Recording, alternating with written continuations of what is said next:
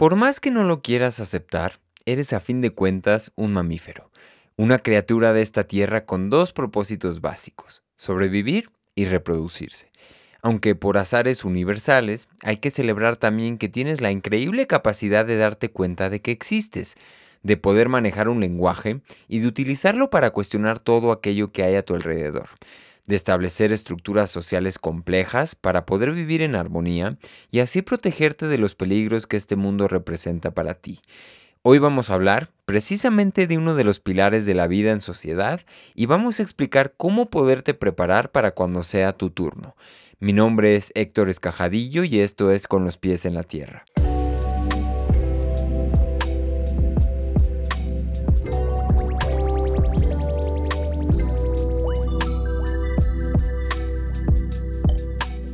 Mis preciosas golondrinas galácticas, ¿cómo les va? Yo aquí muy bien, muy a gusto, cada vez más cómodo grabando un episodio más de este jugoso podcast, tu favorito, con los pies en la tierra. Un podcast que hago con muchísimo cariño para esta linda comunidad y las personas que cada semana me escriben palabras que me inspiran a seguir haciendo esto. Nunca está de más pedirte que si te gusta lo que escuchas, compartas este podcast para que así juntos podamos quizá ayudar a alguien con esta información o simplemente para que tengas algo más de qué hablar con esa persona y así puedan ampliar sus redes neuronales hacia otros horizontes cuánticos.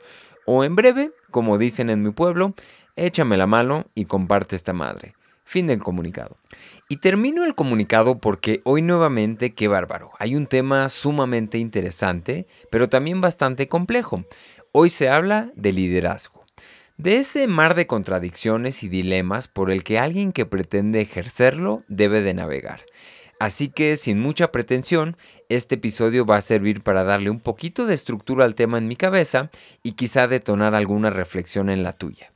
Ahora, antes de entrar a detalle, quiero aclarar que el liderazgo se puede analizar desde muchas perspectivas, la psicológica, sociológica, filosófica e incluso la biológica aunque para fines de este episodio vamos a analizarlo con la intención de derivar en aprendizajes generales y aplicables a tu propia vida. Y aunque aquí presentaré algunos de mis propios puntos de vista o sugerencias idealistas sobre cómo debería de ser o actuar según yo un líder, no pretendo que mi verdad sea absoluta, Cuestiona todo lo que te digo y saca tus propias conclusiones. Entonces, de entrada, vámonos al plano más básico y dejemos claro que el liderazgo es elemental para aquellas especies cuya supervivencia es más factible cuando se organizan, actúan y se mueven en grupo ya sea para cazar, defenderse de otros depredadores o enfrentar cualquier situación de conflicto. Date cuenta que el liderazgo es algo que no solamente los humanos llevan a cabo, sino muchas otras especies de la naturaleza.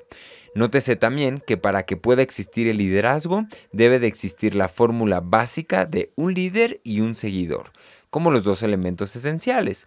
Entonces, el liderazgo se analiza no solo al observar el rol del líder, sino también el rol de los seguidores. Pero bueno, digamos que en los humanos el liderazgo es algo más complejo que esto. Así que para empezar a acercarnos específicamente a cómo los humanos interpretamos el liderazgo, vayamos directo al diccionario. Este libro que al definir nuestro lenguaje define también nuestra realidad. Según el diccionario, el liderazgo tiene dos definiciones. Es el acto de guiar a un grupo hacia algún lugar o posición de bienestar pero también significa estar a la cabeza en cuanto a otros entes dentro de un ámbito, por ejemplo, en una competencia. Entonces, básicamente cuando hablamos de liderazgo, tenemos dos polos ciertamente opuestos en cuanto a lo que ser un líder significa. Por un lado, tenemos a un líder que guía, ayuda y protege, y por otro lado, uno que sobresale, domina y controla una forma de liderazgo en donde el líder es la superestrella y otra en donde el líder sirve a los demás. Así que para fines de análisis de ambos estilos, vamos a llamar al liderazgo dominante masculino y al liderazgo sirviente lo llamaremos femenino. Esto obviamente no es un comentario sobre los géneros, los llamaré así simplemente porque he encontrado que dichos estilos se remontan a los momentos más originales de la humanidad, en donde sobrevivíamos en grupos de cazadores y recolectores. Los cazadores estaban en su mayoría conformados por hombres y los recolectores por mujeres. Por un lado, los hombres empujaban por medio de la fuerza, la determinación y la superioridad física hasta atrapar y matar a otras especies. Y por el otro lado, las mujeres criaban a sus retoños, los protegían, eran más sensibles y llevaban una relación más estrecha con la naturaleza. Y no nos vamos a meter mucho a hablar de esta historia, sin embargo, todo apunta a que el liderazgo que triunfó, y la historia no me dejará mentir, fue el dominador impulsado por la fuerza física, las jerarquías, el materialismo y el egocentrismo paternalista. Y para aclarar esto, no estoy diciendo que los hombres sean de una manera y las mujeres de otra. Simplemente todos tenemos esta dualidad dentro de nosotros. Sin importar nuestro género, tenemos un lado femenino y otro lado masculino. Como dirían los taoístas, la energía yin y la energía yang, la luz y la sombra. Pero bueno, hasta aquí pienso que es importante definir dos estilos generales de liderazgo. Uno basado en la dominación del resto y otro basado en darle prioridad a las necesidades del resto. Uno predominantemente masculino y otro femenino. Y creo firmemente que el mundo necesita hoy por hoy un liderazgo más femenino, más sensible, vulnerable, inclusivo y menos orientado hacia la perfección y el éxito. Un liderazgo que interprete la vida no como un juego que hay que ganar sin importar cómo, sino como un viaje en el que todos somos parte. Y no estoy diciendo que uno de estos estilos de liderazgo sea el correcto, sino que estoy intentando ilustrar, como dije hace un momento, el mar de contradicciones por el que un líder debe de navegar, ya que ambos estilos de liderazgo tienen sus propios pros y contras.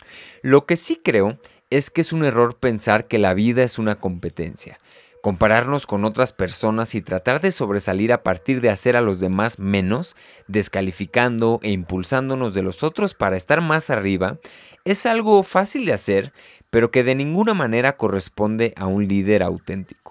Porque es cierto, a veces un líder tiene que ser decidido, luchar y sacar el coraje en momentos clave, pero también tiene que ser inclusivo, sensible y empático ante las necesidades de las demás personas y saber cuándo ser de qué manera.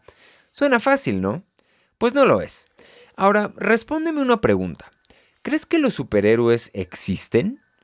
Si respondiste que no, entonces te pregunto, ¿por qué a veces tratas a los líderes como si lo fueran? Pienso que, a fin de cuentas, los seguidores juegan un rol muy importante también en este tema de liderazgo.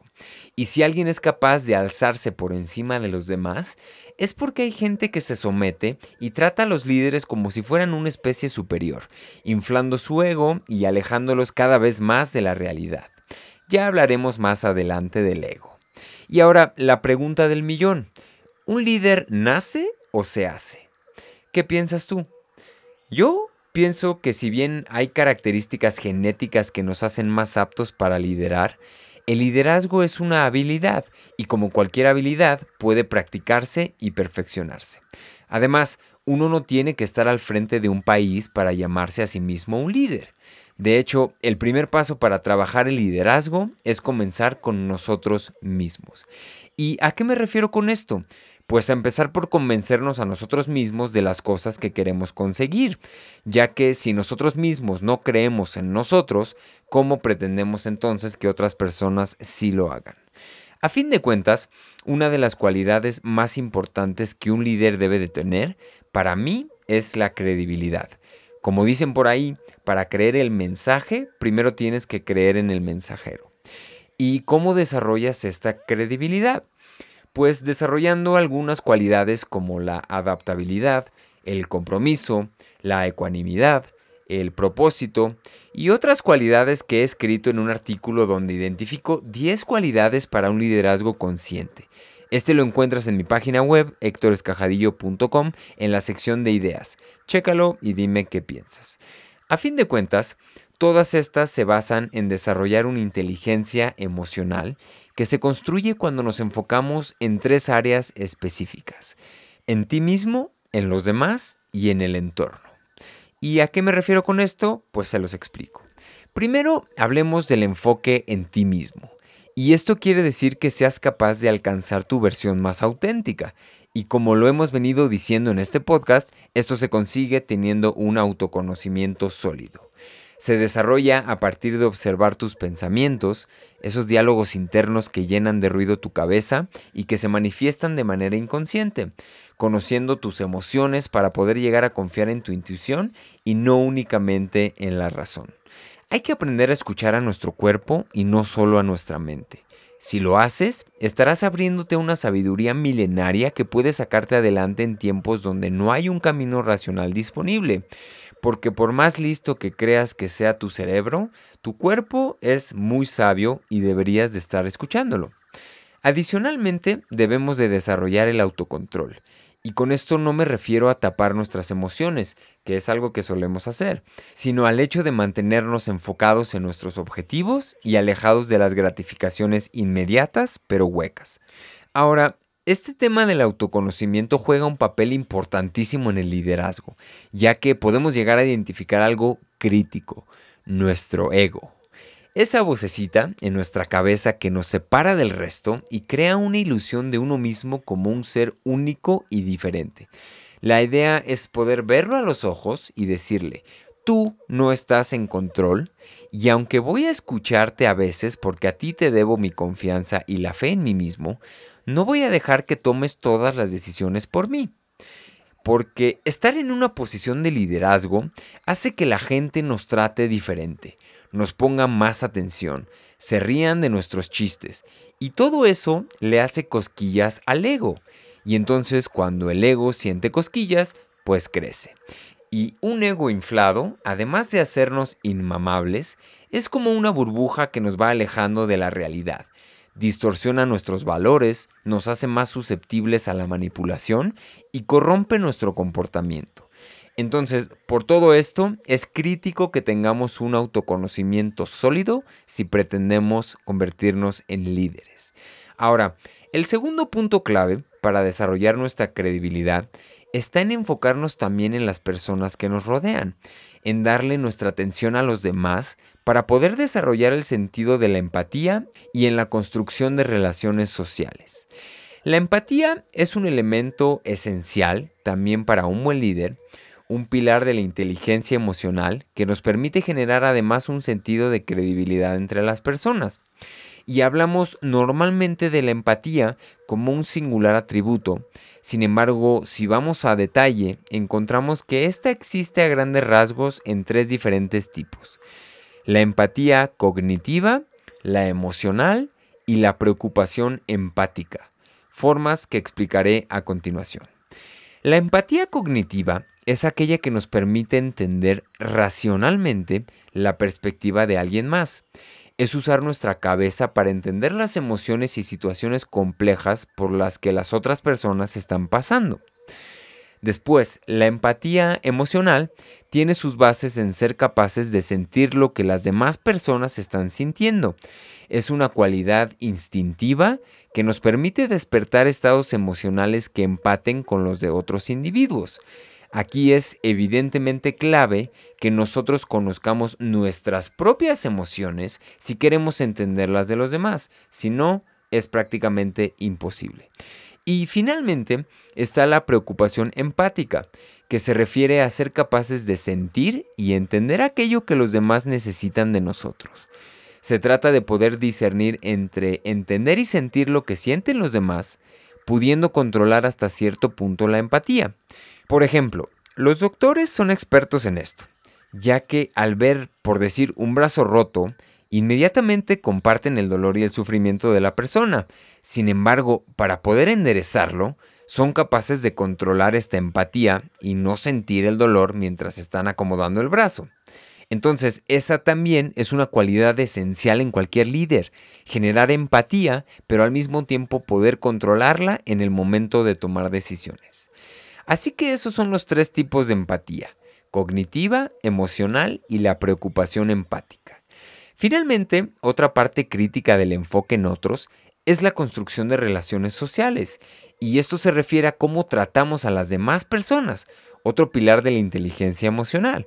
Porque a fin de cuentas, el liderazgo, como ya lo dijimos anteriormente, es acerca de la demás gente, de cómo somos capaces de influenciar, inspirar y sacar lo mejor de los demás. Esto se dice fácil, pero está científicamente probado que las personas entre más suben de ranking en las jerarquías y obtienen más poder, comienzan a perder sensibilidad al relacionarse con otros individuos, interrumpen más, monopolizan las conversaciones y aún más cuando tratan con personas de un ranking bajo. Así que la empatía y la construcción de relaciones sociales son críticos para trabajar en nuestra credibilidad como personas y líderes potenciales.